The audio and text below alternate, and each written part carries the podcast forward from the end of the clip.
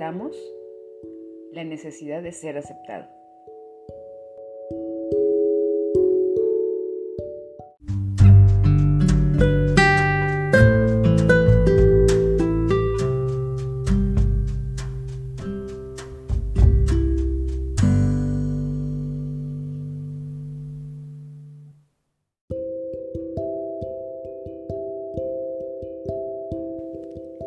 Los seres humanos nos damos cuenta de quiénes somos en relación a los otros.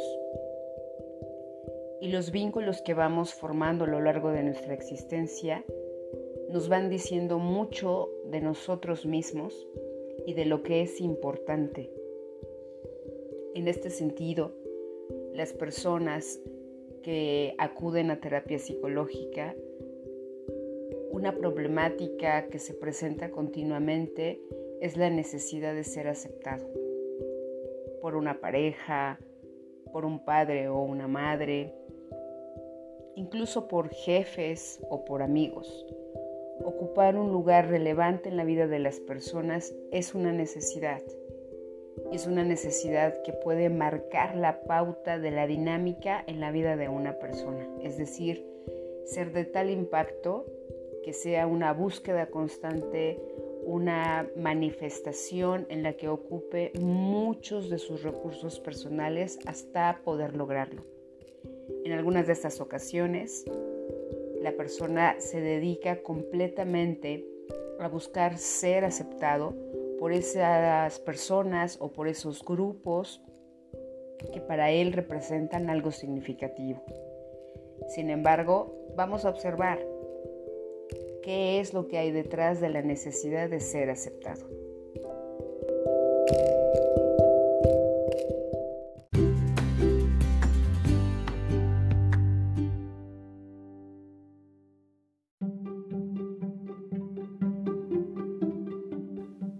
Desde que somos niños se nos hace ver lo que sí podemos hacer, lo que puede llegar a ser premiado o castigado. Y eso de alguna u otra manera nos va enseñando que el mundo al que estamos perteneciendo valora unas acciones más que otras. Esto indudablemente va formando nuestra identidad porque lo que sucede en nuestro entorno más cercano y más significativo nos va validando como persona. El asunto es que lo que nos enseña es también a mirarnos a nosotros mismos para colocar en el mismo nivel de importancia lo que pueden opinar los demás y lo que nosotros opinamos de, nuestra persona. Porque entonces podremos desde ese punto de vista colocar en una misma escala, ni más ni menos, lo que el otro pueda decir, lo que el otro pueda aceptar de mí, y entonces yo considerarlo, pero no cambiarlo inmediatamente. Lo que mayormente sucede es que los seres humanos nos vemos en los ojos de los demás y entonces nos colocamos en una exposición a veces innecesaria, buscando que el otro nos aprecie, que el otro nos considere. Y por supuesto nos olvidamos de lo que somos nosotros, nos volvemos el otro porque eso es lo que le da la relevancia a nuestra vida. ¿De dónde viene esto? ¿Por qué se dan estas circunstancias?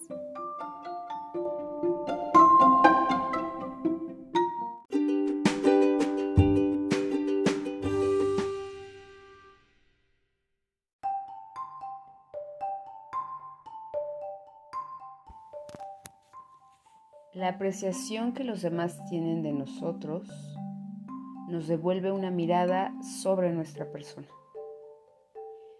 No he escuchado en mi práctica clínica a alguien que me comparta en su historia de vida que un padre o una madre o alguien valioso para ese individuo le haya devuelto que también lo que él pensaba de sí mismo era muy importante que lo que aceptara de sí mismo era el punto base de la validación como persona.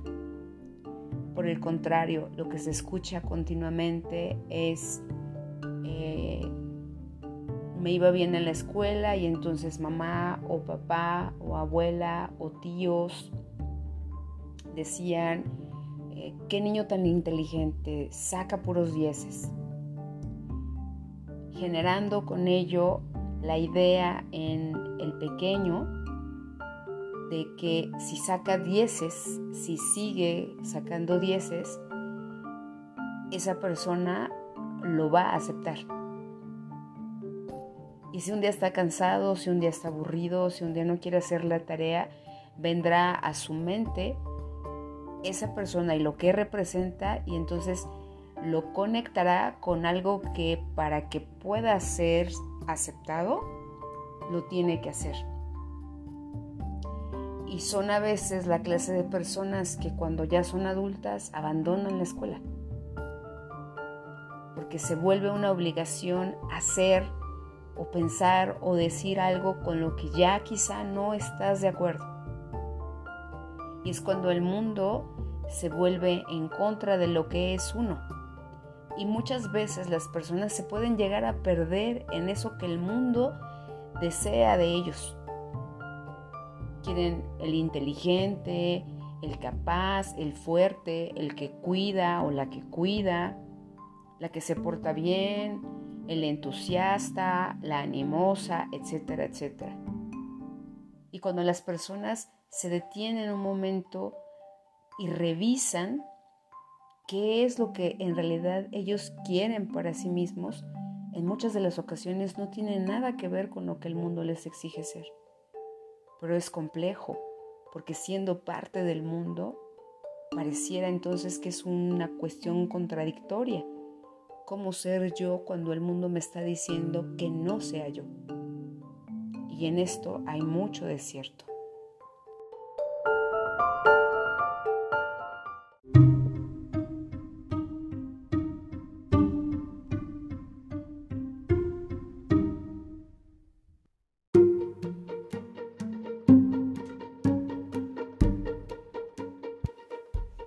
sobre esto, déjenme les platico lo siguiente.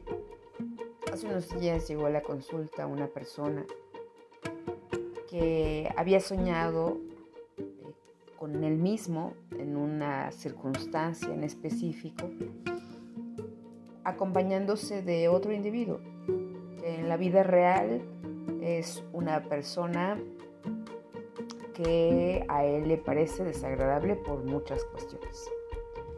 Desde la manera en que yo trabajo los sueños, le comentaba que el soñante es quien aparece siempre en el sueño, representado en otros individuos, en animales, en objetos, etcétera, etcétera.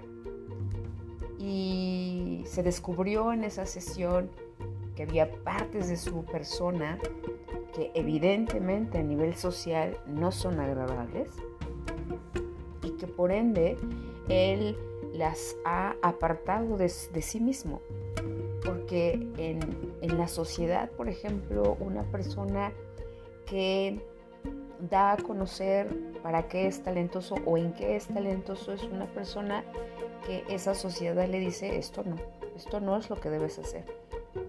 En una cultura como la nuestra, mexicana, se nos enseña a través de muchas generaciones que la humildad es un valor importante y que entonces si tú dices para qué eres bueno, eso es incorrecto. Va en contra de los principios, los valores, lo significativo para esta sociedad. Y entonces si tú haces algo en contra de esos valores, evidentemente no vas a ser aceptado. ¿Qué sucedía con esta persona dentro del sueño? Que se presentaba un individuo con esas características que él no valida, pero que finalmente forman parte de su persona. Claro, él las veía desde lo, esa parte social desagradable, pero no lo voy a mencionar así desde la parte buena que tenían e, esas, esos elementos. Porque Porque aquel que da a conocer sus talentos es alguien que puede estarnos mostrando su seguridad, pero que socialmente lo podemos catalogar como alguien presuntuoso. Y entonces si tú eres socialmente presuntuoso, en una gran mayoría no, no vas a ser aceptado, por el contrario. Y entonces a veces escondemos nuestros talentos. A veces no, ni siquiera llegamos a reconocerlos, porque incluso el hecho de reconocerlos significaría que estás, entre comillas, estás por encima de los demás y eso no es bien visto. Es a lo que me refiero. Las personas, cuando vamos creciendo, vamos siendo muchas veces lo que los demás desean, no lo que nosotros en realidad somos. ¿Por qué? Porque nos han enseñado a que el otro sea el que nos acepte. Entonces, claro, se vuelve una lucha constante, sobre todo cuando ya somos adultos. ¿Qué, ¿Qué, hay que hacer con esta necesidad de ser aceptado? ¿Hasta qué grado necesitamos hacerlo? ¿Qué es lo que pasaría si nadie me acepta?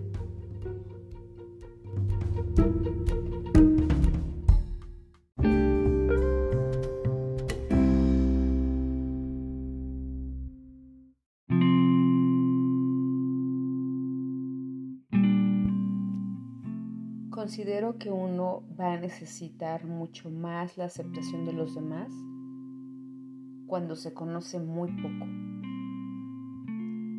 Y no hablo solamente conocer las cualidades, los talentos, las habilidades, sino todo eso que muchas veces es depositado en un almacén, por así decirlo, porque los demás no lo consideran valioso. Creo muy importante que las personas necesitamos revisar nuestras historias de vida para colocar frente a nosotros todo eso que quizá en algunos momentos de nuestra historia personal ha sido descartado. Y que entonces, revisando todas estas historias, podamos reencontrarnos con todas esas partes que por supuesto nos pertenecen y que en algún momento de la vida nos han ayudado han sido benéficas, nos han permitido resolver algo, pero que quizá han quedado rezagadas porque la sociedad y dentro de la sociedad también está nuestro entorno familiar, las familias de donde nos originamos. Y estos pueden ser los artífices para que esos elementos no sean utilizados. Entonces, la aceptación, sí, es cierto, somos seres sociales que necesitamos de los demás, pero no a tal punto que no podamos vivir sin ello. Necesitamos resonar en los demás, claro, pero como un acto secundario después de resonar con nosotros mismos. Y efectivamente, no siempre va a poderlo ser, no va a poder ser siempre así.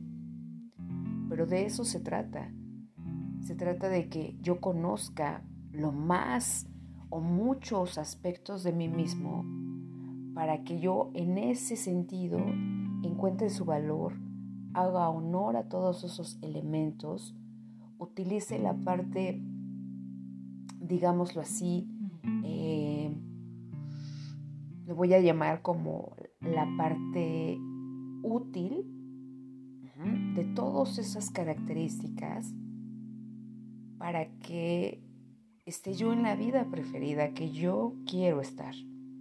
¿A qué me refiero con esto?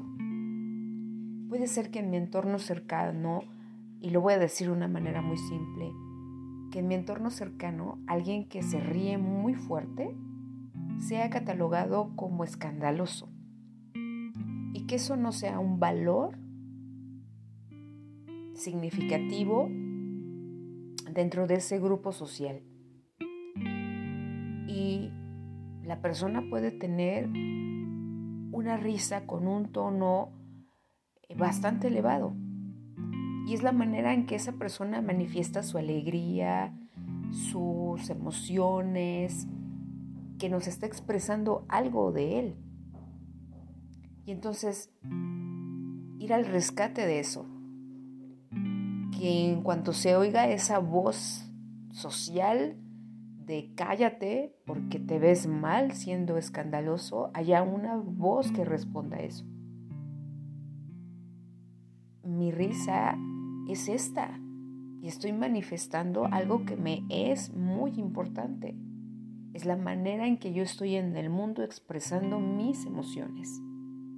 Porque si no hay respuesta a esta voz social, nos transformamos en parte de ellos y entonces vamos ocultando eso que nos permite ser y estar en el mundo de una manera única.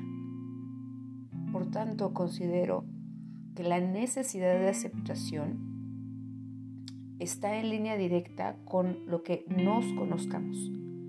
Lo que al conocerlo le demos un valor, un lugar y un espacio. Hace unos días hacía yo un pequeño video sobre lo que yo llamo las cosas buenas de la angustia. Y recibí algunos comentarios sobre que la angustia no tenía nada de bueno yo respondía a esta persona que en realidad eso es lo que nos han venido contando y eso es lo que nos han hecho creer y por supuesto que, y me incluyo, nos han convencido de que es así. Cuando, por ejemplo, la angustia es una oportunidad para ver cualidades nuestras. El pensar mucho Habla de alguien inteligente, habla de alguien que puede prever, que puede planear, que puede ver un montón de escenarios, que pueda tener una observación muy amplia, pero que evidentemente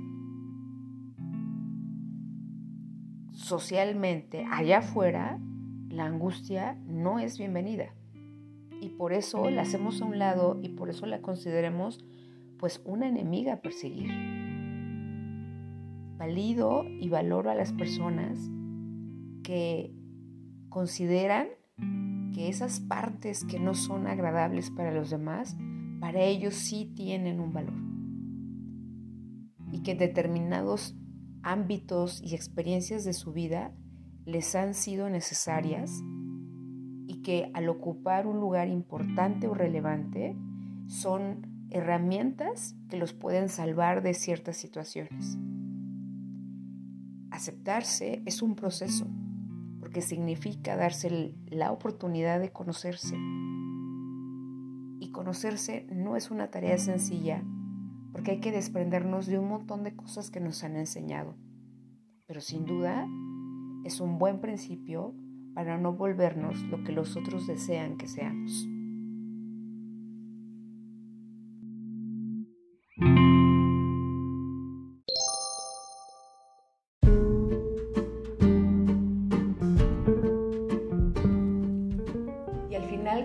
Preguntas. ¿Qué tanto me conozco y qué tanto busco la aceptación de los demás? Si no tuviera la aceptación de los otros, ¿qué pasaría conmigo? ¿Qué valoro, qué cuido cuando pienso más en lo que los otros pueden llegar a aceptar de mí que de lo que yo considero? Conozco lo suficiente como para poder validarme ante los demás? Son preguntas exactamente para la reflexión. Porque recuerden algo, la aceptación empieza efectivamente por conocernos.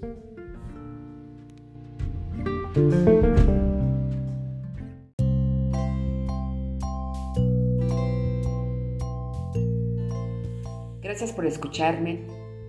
Síganme en las redes sociales. Estoy en Facebook como arroba piliquiris y en Instagram estoy como sic-piliquiris.